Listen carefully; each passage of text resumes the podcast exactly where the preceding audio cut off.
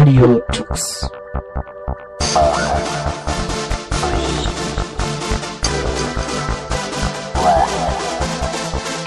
German Linux Radio, the German Linux Radio.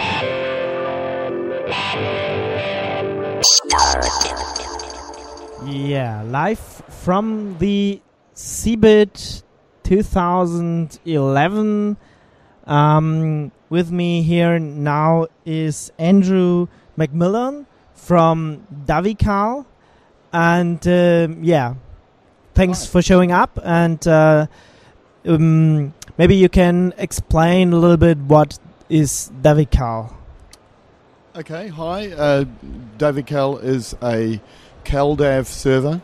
CalDAV is a calendaring protocol, an open protocol uh, that is used for sharing calendars in a work group or business environment or maybe at home.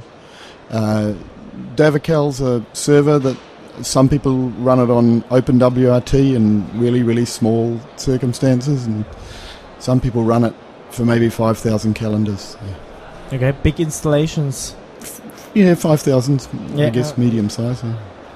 Okay, it's just uh, to, just calendar. There isn't not. It's not a group there, so there is It's- not email. It's not a group where it doesn't have a it doesn't have a web uh, based calendaring solution or anything like that. You've got to use a, a CalDAV capable client like uh, like one of the Apple devices, say, or or Evolution or Lightning or Thunderbird, Lightning, yeah, Yeah. Sun, Sunbird, and and yeah. Sunbird's kind of uh, discontinued project now, Yeah. but um, yeah, Lightning is is the thing for that. Every client which can CalDAV and uh, supports the iCalendar format. I think Right. Right. So CalDAV is a, a is an extension to DAV, WebDAV, uh, f- for calendaring, and um, it uses the iCalendar format for the resources that are stored on the server. Uh, That might change in the future. There's a, there's a new X calendar um, standard that's in the pipeline, which is essentially is a transformation of iCalendar into an XML format. why did you start this project? Uh, because I kind of got sick of there not being uh, calendaring, good, good shared calendaring systems in free software. So Um, so and you just thought one day, okay, someone should start such a project. pretty much, I've been watching the the CalDAV specifications uh, develop over time. So I started it in 2005, which was when the CalDAV specification was fairly settled and, and approaching finalisation. So I, I thought it was time to work on it about then. But it's an open source project, so now you're not alone. There are other people Yeah. involved. Yeah, it's it's mostly still me, but there are there are certainly other people involved, and it's been translated. the The interface has been translated into about fifteen different languages, and I certainly didn't do that. Okay. um, you're from New Zealand, I see. Uh huh. And um, yeah, you you ju- came over just for presentation. Just, just for CeBIT, yeah. Just for um, CeBIT. I I was incited to apply for the Linux New Media um, booth in the Open Source Lounge, and Linux New Media's selection panel decided that I should come. So here I am. and and I was very lucky to get some some funding for my travel from Internet New Zealand as well. Okay, very nice. Um, so, if I want to install Davical, what do I need? Uh, typically, it runs under Apache. It's it's a PHP application, so you can run it under NGINX or CGI, or maybe you can run it on Windows. Uh, um, but but typically, an installation will be Apache PHP, and the storage is in a PostgreSQL database. Just Postgres or Currently, just Postgres. Yeah, I've been working for a while to uh, separate the code from its tight dependence on Postgres, but it's not finished yet. And uh, after that's done, the, the uh, it'll be possible, I guess, for somebody to come along and implement MySQL support or, or SQLite or something else.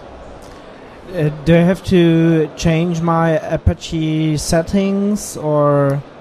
you can run it in a virtual host. That's what I normally recommend, so that you it it, it just uses normal Apache settings. Um, it can be it can work a little bit more smoothly if you add some rewrite rules into the into the virtual host or into the server.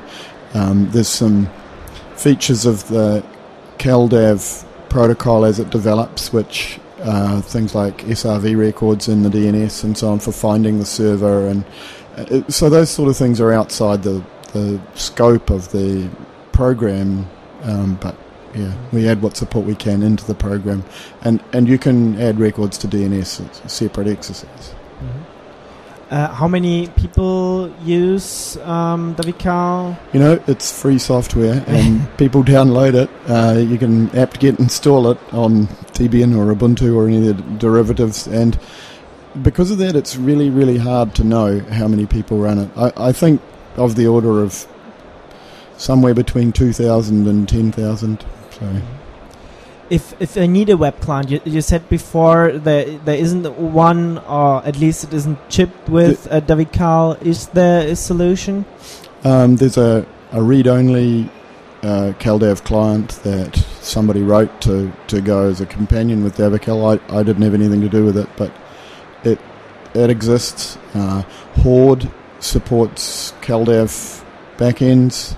I, I know of somebody who's just in the process of developing a Roundcube plugin for CalDAV.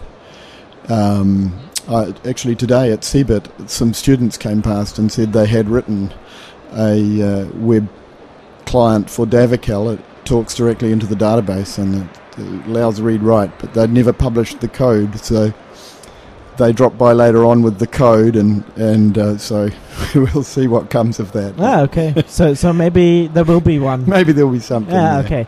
okay. Um, if I want to contribute, um, You're welcome. yeah, The the IRC channel is the first place to come to, I think, uh, or or the developers mailing list. Um, you know, I, I think with any free software open source project, you know, if you want to contribute, you shouldn't just hide in your room and not talk to anybody because it's a community and you need to participate in that community. So, you know, you need to talk to people and say, well, what, what do people want doing? And to find out what other projects people are undertaking. You, you, if you just go and go into your bedroom and code away and then say, look, I've done this, you might discover that somebody else was also doing that at the same time and you're really wasting effort. Uh, so like the students come along. Yeah, and e- exactly. We, you know, they did this months ago, and, and well, we would have liked to have had that code months ago. So- yeah, but but, make, but, but we've got it now. Yeah, so, yeah. you know, It's- that's it's not the- too late, so, Exactly. yeah. yeah, yeah. Um, I, I read it's not just um, um, CalDAV, it's also CardDAV. Uh huh. So, So, wha- what is this? CardDAV is a is uh, an approaching standard for sharing address book information uh, in a similar manner to calendaring sharing, so that um, so that you can store your contact lists uh, in your server as well and share them amongst your devices from your desktop to your phone. Okay, but then it's not just uh, a far way to uh, groupware, isn't it? J- just emailing is, is, is so. Um, I guess the the difference groupware is typically a web application, though. From what I can see, that you know that you, you're not typically using a standalone client for it. Uh, and and CardDAV are standards that you can implement a client, a standalone client for, and that, that can provide you a lot more desktop functionality or mobile phone functionality that you know you, you have the much better options of working in disconnected modes and things like that. Mhm. But you have also uh, a web cli- uh, a mobile client. Uh, Yeah, after, after I wrote Davical and, and bought an Android phone about a year ago, I got pretty sick of not being able to use it against my server. So I've uh, I've got together with another guy and, and we've developed an Android client and uh, just uh, just released that just before I left home to come to CeBIT. So Okay.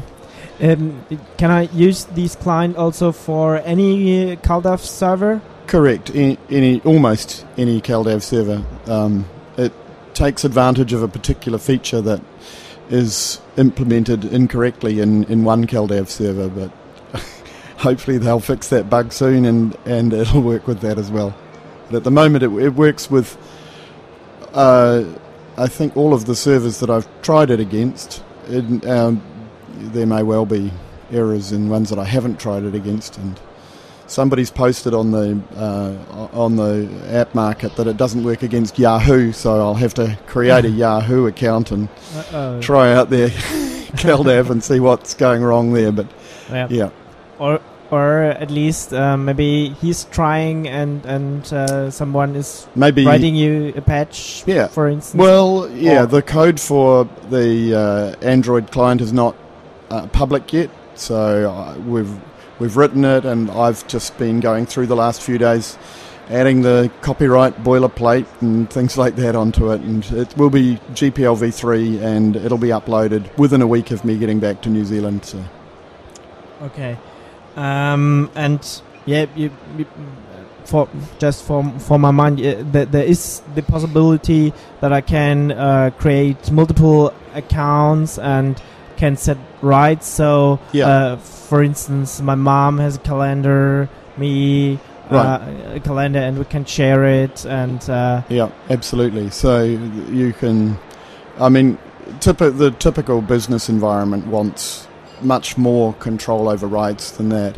Home environments, it's normally uh, that everybody wants to be able to read and write everybody else's calendar because you've got to trust your family, right? But, yeah, but in a business environment, there's situations where, for example, a, a, secretary might act on behalf of their their boss, and so they can actually accept invitations to meetings that uh, that arrive in their boss's calendar and on the boss's behalf. So that that sort of uh, grant is complicated, but that's the sort of thing that that CalDAV does support. What uh, do you see is the strength of Davical, which maybe other calendar software doesn't have? Um, I, I guess um, it's reasonably easy to install. So because it's PHP and runs inside a, a uh, inside a, a web server, it, it uses the web server for the the HTTP handling and so on. And that's an environment that a lot of people are familiar with. Um, I try and uh, I try and track reasonably well developed specifications. So the the, the CalDAV specification is continues to be worked on and it continues to expand. And I follow that standards development process uh, quite closely and work to implement those standards as they arrive. But I try and also work to support the widest range of clients that I can. So all, all of the clients that I'm that I can lay my hands on, I try and make it work with them. Are you contributing to the standard? I'm a member of the calendaring and scheduling consortium, which does the standards development process. So, um, yeah, I go along to the CalConnect meetings, and uh, I was in Berkeley two weeks ago at a CalConnect meeting to to work towards developing those standards. I don't contribute um, directly, so I'm not responsible for authoring any of those standards, but I contribute what I can, and really it's uh, quite a time intensive process and being involved in those and uh, uh, it takes I think quite a long time to understand exactly how to contribute. What is missing in the standard? Uh, The standards under development at the moment are scheduling standards. So the scheduling of meetings is a, appro- fast approaching ratification. Um, further off is the intra-server communication, where so that I can invite somebody from a different organisation, and, our calendar servers will talk to each other and communicate those free busy requests and communicate the meeting invitations and so on without resorting to email. but but they are planned. Or? Yeah, Yeah. those those standards are under development now. Yeah. Okay. So and time zone um, standardization is another one that's uh, getting close to, to agreement, so that um, so that we can agree a standard on how time zone information can be made available from time zone servers. And, Mm. what will be the future of um, yeah, for instance, uh, CalDAV and then your product Davical? I'm I'm uh, currently working to uh, a new release of Davical, uh, just a, a evolutionary release. Um, uh, uh, the next You release will include uh, Memcache support. Uh, What? Memcache Um, ah, for for wide uh, distributed uh, systems for for essentially for perf- performance uh, at the high end. So uh, when you've got thousands of calendars, um, it'll hopefully it'll be able to scale a little bit further at the high end. It's just an initial um, initial Memcache support, so I, I, it's not going to. I, I don't think it's going to add enormous amount of scaling on there, but it, it'll it'll be some groundwork for the future. The scheduling work is also underway, so that's getting close to release for uh, for allowing the, the server side scheduling of meetings and you just before 1.0 so what is oh yes, a- missing asymptotically approaching 1.0. Uh, I'll call it 1.0 when the scheduling support is in there. okay um yeah and you're here now on the CeBIT uh, did you like it uh, i mean It's, it's, fantastic. yeah, it's been uh, it's been great. There've been people wandering past all week saying, "Thanks for writing this software. You know, it does exactly what we need." And and I've been having fun uh, installing the Android client on their mobile phones and okay. capturing USB uh, host uh, IDs so that I can now add a little bit more to Debian with the uh, USB host IDs of a range of mobile phones. Uh, have you had time to look around here in hanover a yeah, little bit I, I've been very lucky. I've had a good set of volunteers help me out on the booth, and they've given me a chance to get away and go and look around CeBIT. But I don't think I've seen anything like a, a tenth of it. It's just such a huge show. But I've I've had a, a couple of hours of wandering around, so that's been good.